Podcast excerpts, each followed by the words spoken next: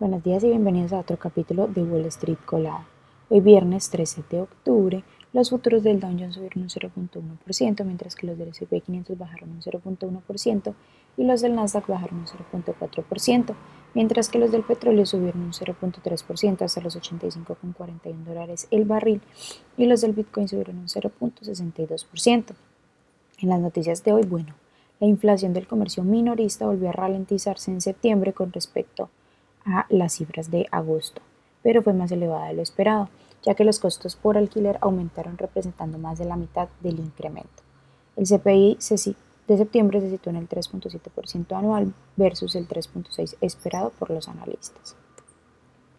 En otras noticias, el gobierno de Joe Biden ha tomado medidas energéticas contra las exportaciones de chips a China y se espera una actualización de las normas el próximo mes.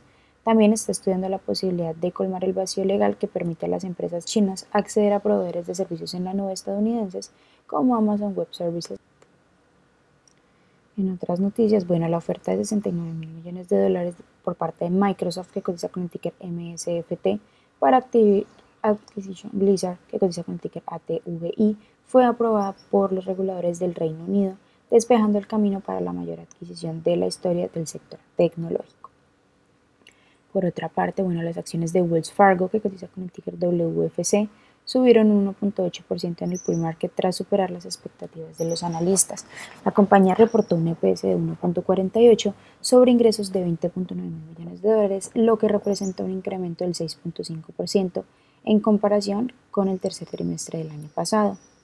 JP Morgan Chase, que cotiza con el ticker JPM, superó también las previsiones de los analistas para el tercer trimestre con un EPS de 4.33 sobre ingresos de 40.69 millones versus los 39.63 mil esperados. Los ingresos aumentaron un 21% impulsados por los ingresos netos por intereses superiores a lo que se había previsto.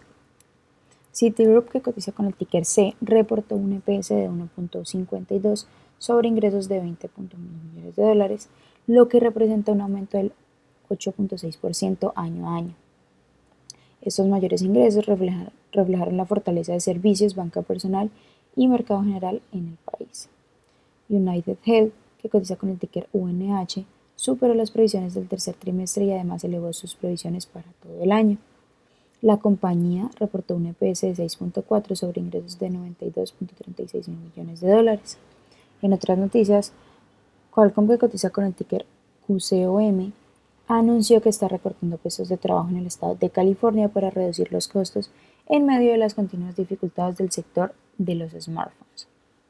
Las acciones que tenemos con predicción bullish son Take2 Biosystems, que cotiza con el ticker TTO y ha subido más de un 600%, BioFat Holdings, que cotiza con el ticker BPTH y ha subido más de un 142%, y Oblong, que cotiza con el ticker OBLG y ha subido más de un 64%, mientras que las acciones que tenemos con proyección bearish son Outset Medical, que cotiza con el ticker OM y ha bajado más de un 38%, Psycho Holdings, que cotiza con el ticker SSO y ha bajado más de un 34%, y también Opgene, que cotiza con el ticker OPNG y ha bajado más de un 34%. Esas son las noticias que tenemos para hoy antes de que abra el mercado.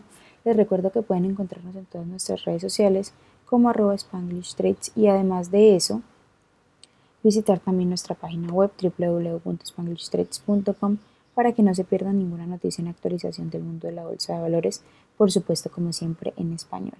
Muchas gracias por acompañarnos y por escucharnos. Los esperamos de nuevo el lunes en otro capítulo de Wall Street Colada. Muchas gracias por escucharnos.